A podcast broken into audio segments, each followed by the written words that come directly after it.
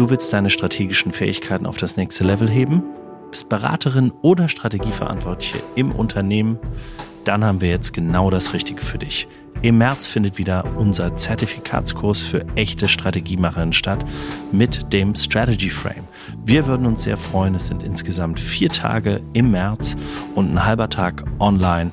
Und alle Infos dazu findest du auf unserer Homepage unter dem Navigationsbutton Training. Also jetzt anmelden. Wir haben nur noch wenige Plätze frei.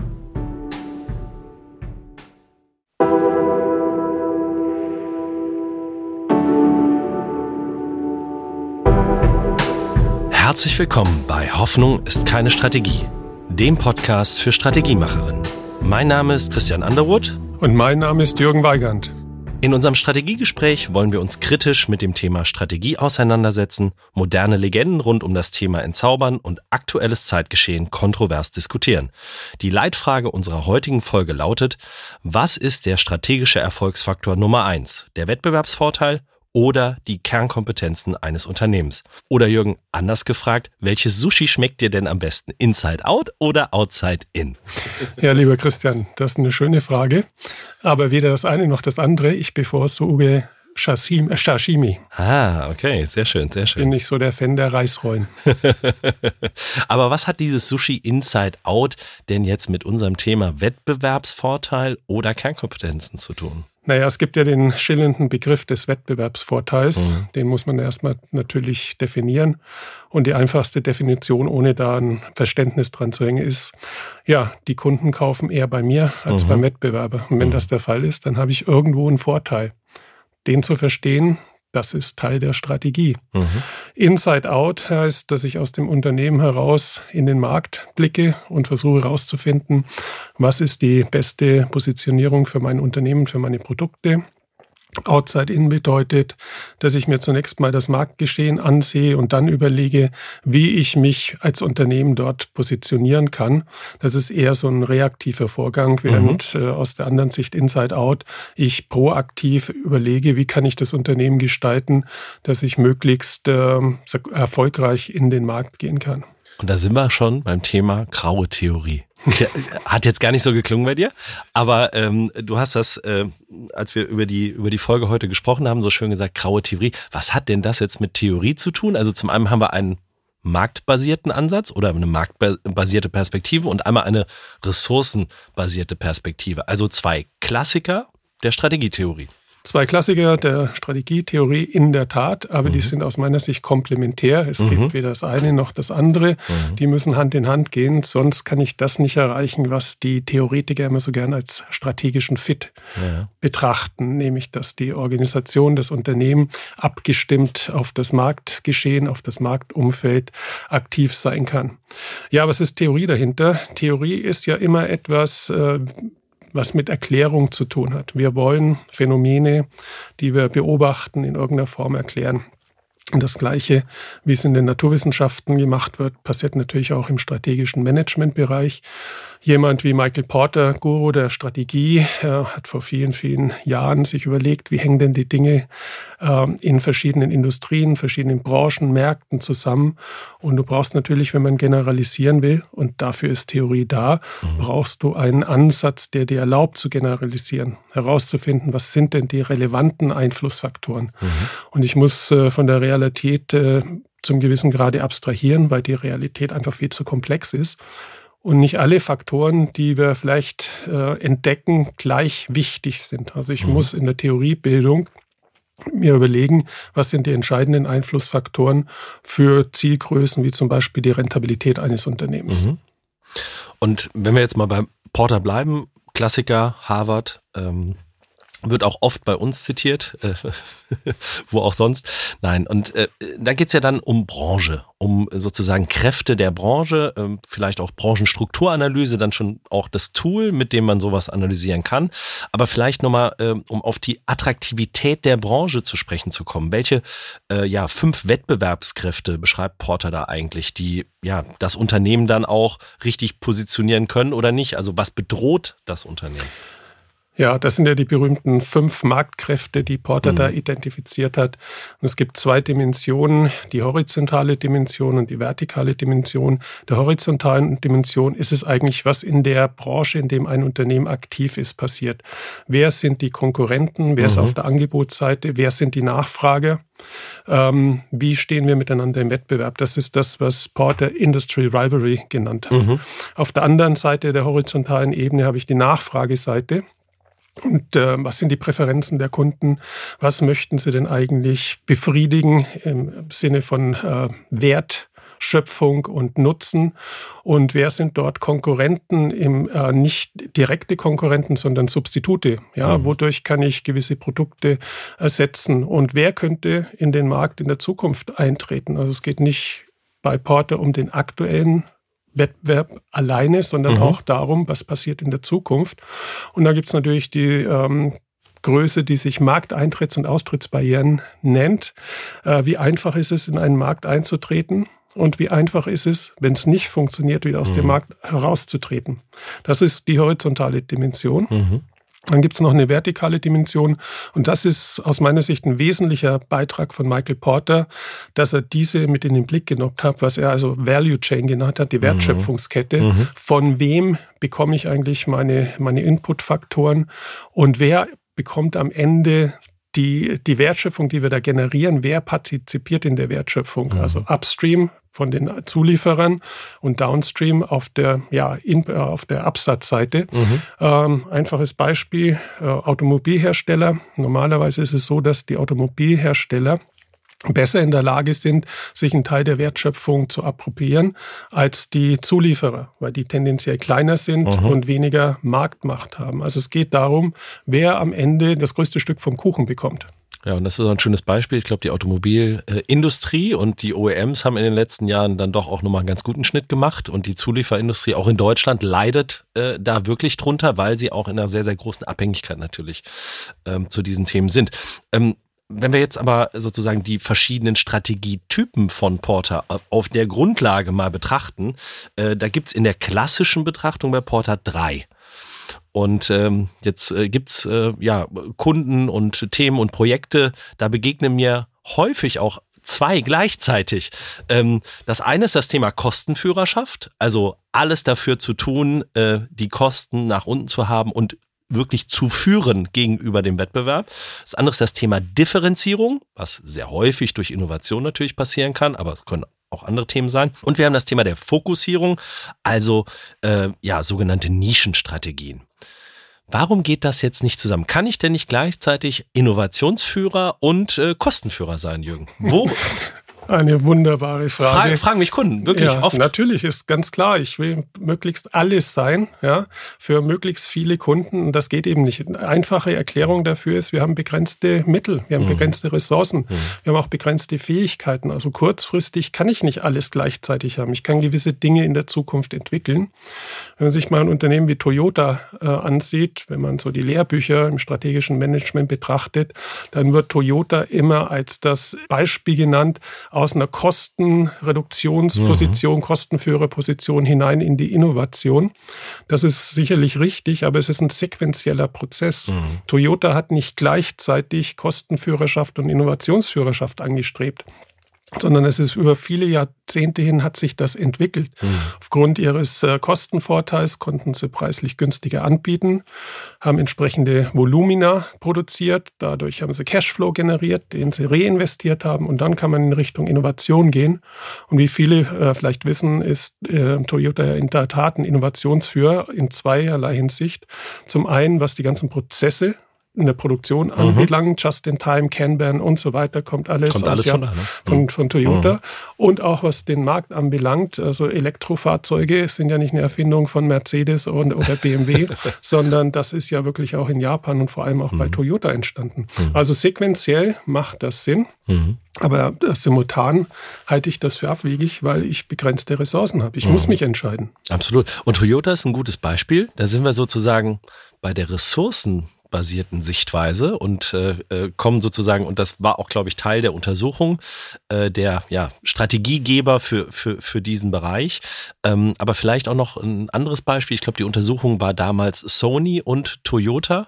Aber ich werf mal ausnahmsweise, ich tue es sehr ungerne, Apple mit ins Boot. Ne? Was ist sozusagen ähm, dann hier der Vorteil? Vielleicht äh, hat auch Apple eine absolute Kernkompetenz, die äh, den Unterschied macht.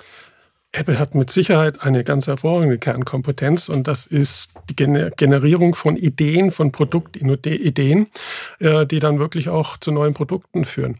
Ähm, hinter dem iPod, unter dem iPhone standen ja jetzt keine radikalen Neuerungen, sondern Steve Jobs war ja in der Lage, wie man so schön sagt, auf den Schultern von Giganten mhm. zu stehen und sich von vielen Dingen das Beste rauszusuchen und neu zusammenzufassen. Und da kommt halt ein iPod raus. Der iPod ist die moderne Variante eines äh, Sony Walkmans gewesen. Mhm. Das iPhone ist eine moderne Variante, ähm, auch im Design von Dingen, die vorher da waren. Wenn man mhm. sich mal äh, von Braun den Taschenrechner ansieht aus den 50er und 60er Jahren, wird man erkennen, dass Steve Jobs da ganz gern und gut kopiert hat. das ist ein super Beispiel, wenn ich da einhaken darf. Ja. Meine Tochter versucht immer mit, ich habe so einen alten Taschenrechner gefunden, mit dem zu telefonieren.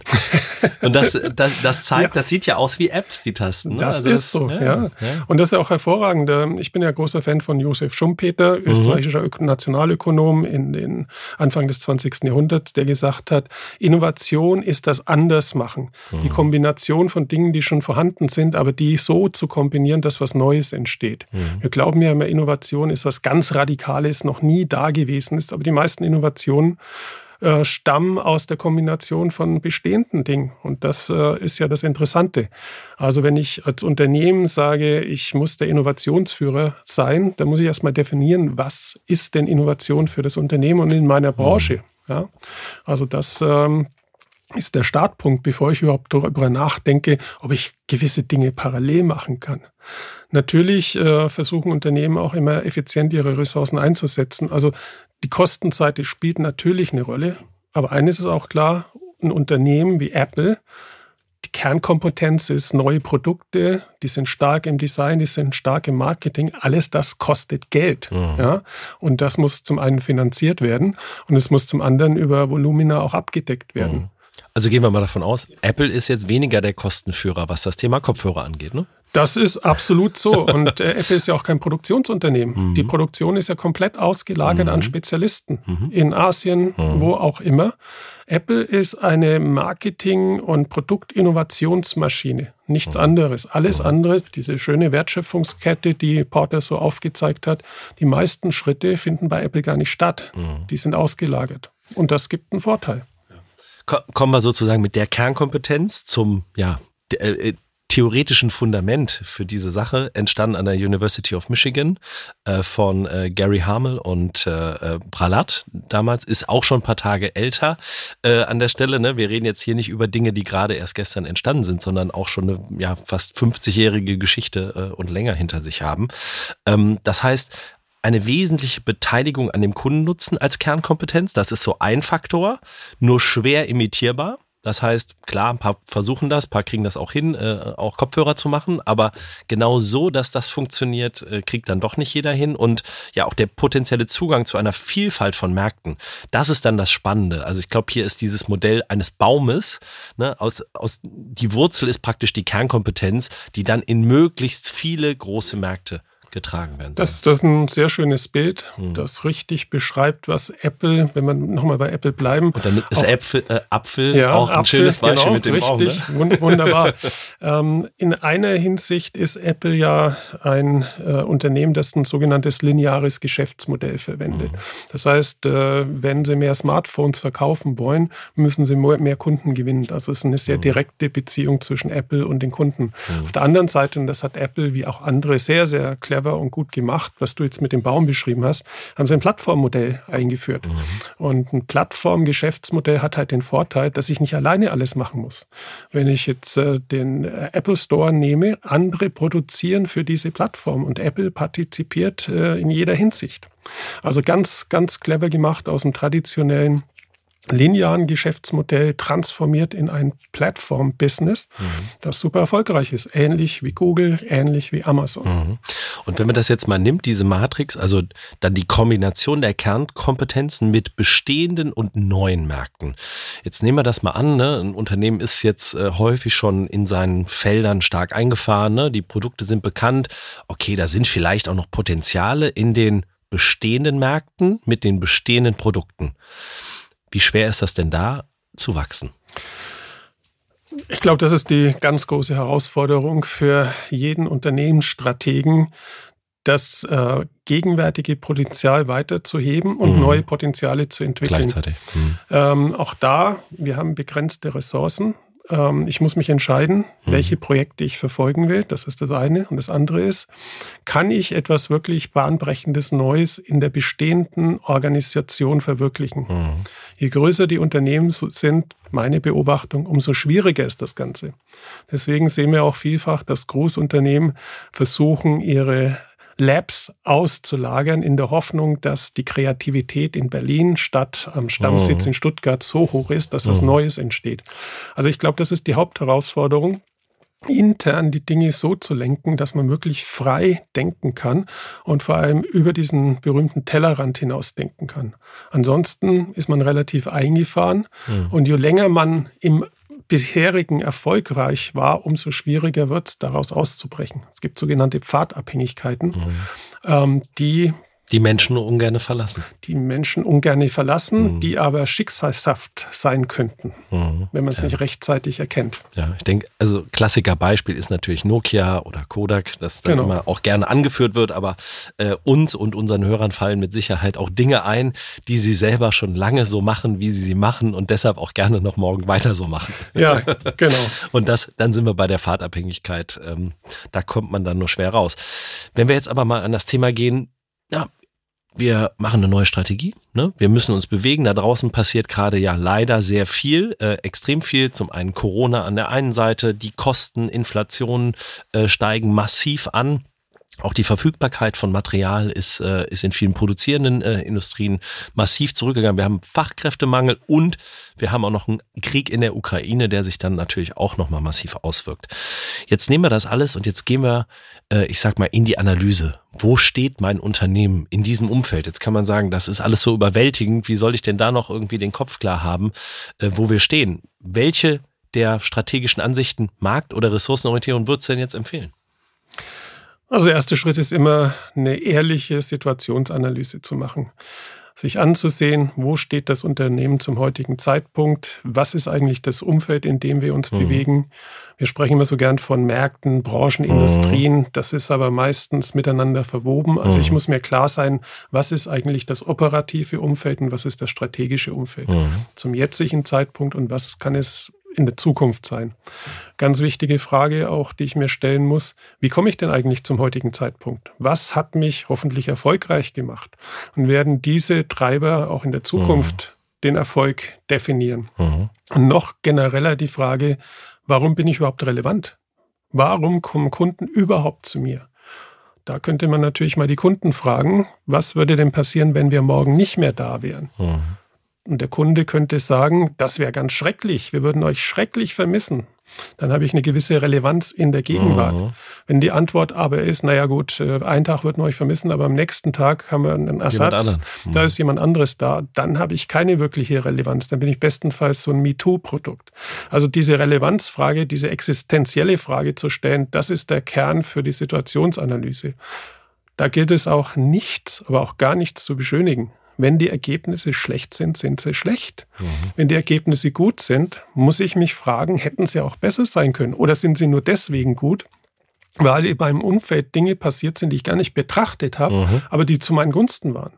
Also eine klare Analyse mit dem Blick auf ehrlich sein und mhm. wahrhaftig sein, worum geht es im Augenblick im Unternehmen, extern im Markt mhm. und wie stehe ich eigentlich intern da? Mhm. Ja, ist es alles so schön, äh, wie ich mir das eigentlich äh, betrachte und denke, oder sind die Dinge doch ganz anders gelagert? Also die brutalen Wahrheiten die auch mal brutalen aussprechen Wahrheiten. Ähm, an der Stelle. Und da gibt's jetzt eine Vielfalt, also äh, die zwei Theorieansätze haben ja schon so ein paar Tools ja. äh, hervorgebracht und äh, paar Methodiken, das zu tun. Ähm, wie, ja, wie navigiert man denn jetzt durch diesen Dschungel? Brauche ich dies, brauche ich das? Welches Tool? Was, was ja. würdest du da für einen Ratschlag geben? Also Tools gibt es ja Wie Noch Ja, mhm. wir hatten ja vorhin äh, die marktorientierten, das marktorientierte Tool von Michael Porter angesprochen. Mhm. Dann gibt es ganz viele internen Stärken, Schwächen, Analysen. Das ist unseren Zuhörern hinlänglich bekannt. Man mhm. muss es nur tun. Ja, ja man muss es tun. Und, und, und SWOT ist, finde ich, also ne, hat man in der Uni dann im ersten Semester mal ganz gelernt. Wenn man das dann nach 20 Jahren noch im Unternehmen macht, dann sage ich, es gibt noch ein paar andere. Es gibt noch ein paar andere. Also ich glaube, was wichtig ist, man braucht einen strukturierten Ansatz. Mhm. Man muss systematisch vorgehen und nicht an irgendeiner Stelle aufhören und sagen, naja, dafür haben wir jetzt keine Zeit mehr. Mhm. Sondern wenn man sich unsicher darüber ist, äh, was die Kunden eigentlich von einem erwarten oder auch wollen, dann muss ich die auch schon mal befragen. Mhm. Ja? Und da gibt es ja auch unterschiedliche Ansätze, die ich da mhm. verwenden kann. Aber ich muss ein Gefühl dafür kriegen, was passiert denn eigentlich? Mhm. Ist das, was mit uns passiert ist, einfach, ja, sag ich mal, so geschehen, weil wir ja reaktiv waren, waren wir proaktiv? Oder haben uns die Kunden schon fast dazu gepusht, gewisse mhm. Dinge zu machen. Also das zu analysieren in einem systematischen Ansatz, das ist das A und O. Mhm. Und was ich vorhin sagte, da kommen die Dinge zusammen. Ich muss mir im Klaren werden über meine Ressourcen, der ressourcenbasierte Ansatz.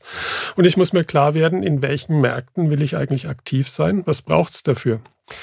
Michael Porter hat ja so schön rausgearbeitet, dass Strategie und vor allem Wettbewerbsstrategie, da geht es darum, anders zu sein als die Konkurrenten. Mhm. Und das bedeutet anders sein. Ich attrahiere Kunden und behalte Kunden, die für mich profitabel sind und ich tue das besser als die Konkurrenten. Also Wettbewerbsstrategie ist in erster Linie die Differenzierung und das äh, Wegbewegen von einer Vorstellung, ich muss mehr oder minder das Gleiche machen wie die Konkurrenten. Mhm. Das heißt wirklich einen Kundennutzen, wir nennen das gerne Winning Proposition, ne? Ja. Was, was können wir besser oder anders machen als die Konkurrenz und nicht nur, was ist der Kundennutzen, bei denen können ganz viele andere den gleichen haben äh, an der Stelle. Und, und die Frage wird häufig vergessen, wenn man Value Proposition Design macht, ähm, äh, auch gerne nach Business Model Canvas, was ja wirklich großartig ist, aber wie verdienen wir damit einen Superior Profit? Dass, äh, ne, dass man damit auch Geld verdienen muss und auch Geld verdienen muss, das dann vielleicht mehr ist, als der Wettbewerb hat, um vorne zu bleiben. Das ist, glaube ich, ein entscheidender Faktor. Richtig, das können wir nochmal hervorheben. Also diese berühmte Unique Selling Proposition oder Unique Value Proposition. Übersetzt ist das ja ein Werteversprechen. Mhm. Ich verspreche dem Kunden einen Nutzen, wenn er unser Produkt, unsere Dienstleistung konsumiert. Und wir versprechen gleichzeitig damit, dass dieser Nutzen, dieser Wert höher ist als bei den Konkurrenten. Mhm. Das ist alles schön und gut, aber ich muss das auch selber verdienen. Wenn ich diesen Wert generieren will, dieses Nutzenversprechen realisieren will, dann hat das äh, ein Äquivalent auf der Kostenseite. Das heißt, ich brauche eine Paying Proposition. Es muss. Profitabel sein. Es bringt nichts, wenn ich 80 Prozent der Kunden im Markt abdecke, aber meine Gewinnmarge marginal ist. Ja, da mhm. muss ich mich dann, Christian, du hast das vorhin ja schon mal angesprochen, hebt Porter auch hervor, ich muss mich fokussieren. Was mhm. sind denn meine Kunden, die ich wirklich gewinnen will? Mhm. Und wie kann ich dadurch profitabel sein? Und das Klassiker-Zitat von ihm, seine Essenz von Strategie, mhm. zu wissen, was ich nicht tun soll. Ganz genau, ja. Ähm, da sollte ich anfangen, mir im Klaren zu werden. Nochmal, wir haben begrenzte Ressourcen, wir haben Wettbewerb, mhm. also muss ich mir in erster Linie mal klar werden, was ich nicht sein will. Wenn ich äh, und das fällt immer schwer. Das, das, das fällt total schwer. schwer. Wenn ich Innovationsführer werden will, dann kann ich nicht gleichzeitig Kostenführer sein, weil Kostenführerschaft heißt, alles auf ein Minimum zu beschränken mit den gegebenen Ressourcen. Innovation braucht aber Kreativität und Kreativität kann auch dadurch entstehen, dass ich eben im Homeoffice äh, fünf Stunden nichts mache. Ja, und das muss ich natürlich auch bereit sein zu finanzieren. Und braucht ja Investment, du sagst es, ne? Genau. Man muss es finanzieren. Ja, ich glaube, jetzt haben wir unseren Hörern schon ganz gut aufgezeigt, wie die graue Theorie äh, doch auch eine Relevanz in der heutigen Zeit und dann vor allen Dingen in der Praxis haben kann. Ich glaube, das, ähm, das ist der, der, der, der wesentliche Punkt. Ähm, zum Schluss vielleicht nochmal ähm, ein guter Rat von dir für unsere Hörer dabei, wie sie das denn jetzt angehen sollten. Also ähm, äh, ich, ich hätte ja vielleicht einen Rat, denn äh, Situationsanalyse, ein ganz wesentlicher Bestandteil, ein Kernmodul in unserem Strategy Frame ähm, den wir unseren Zuhörern ja auch äh, in unserem Buch äh, zugänglich machen werden. Und ähm, von daher, was wäre dein Ratschlag nochmal, worauf Sie achten sollen, wenn Sie auch vor diesen Theorien, Methoden, äh, vor dem großen, ich sage jetzt mal Bauchladen der strategischen Analysetools stehen, die, die richtige Wahl zu treffen? Ja, uneinvorgenommen, uneinvorgenommen, ja, das ist das richtige Wort, an die Sache ranzugehen, mhm. was auch immer der Denkrahmen sein kann, der mhm. Strategy Frame, den wir vorschlagen oder Porter oder was auch immer, den wirklich auch ähm, sich auf den Tisch zu legen, mhm. ja, am besten auch haptisch, dass man das mhm. berühren und sehen kann mhm. und dann das mal versuchen auszufüllen. Diese Fragen, die sich dadurch ergeben, zu äh, mhm. versuchen zu beantworten. Ähm, und man sollte auch, wie gesagt, den Mut haben, absolut, wie du das vorhin nanntest, brutal ehrlich zu sein, die mhm. eigenen Realitäten wirklich ganz ehrlich zu betrachten. Das ist der, der, und vielleicht noch, der Mut, diesen einen Schritt nach hinten zu treten mhm. und auf den Wald zu gucken und nicht vor lauter Angst, das sind so viele einzelne mhm. Bäume, aufzuhören. Manchmal braucht man dafür auch noch einen Partner oder guten Berater. Das kann helfen. Äh, manche schaffen das auch selber, äh, den, den Wald zu sehen und nicht nur die Bäume. Und von daher sage ich herzlichen Dank, Jürgen, nochmal für diese spannende Folge mit dir. Und äh, ja, ich freue mich auf die nächste. Ich freue mich auch. Besten Dank, Christian.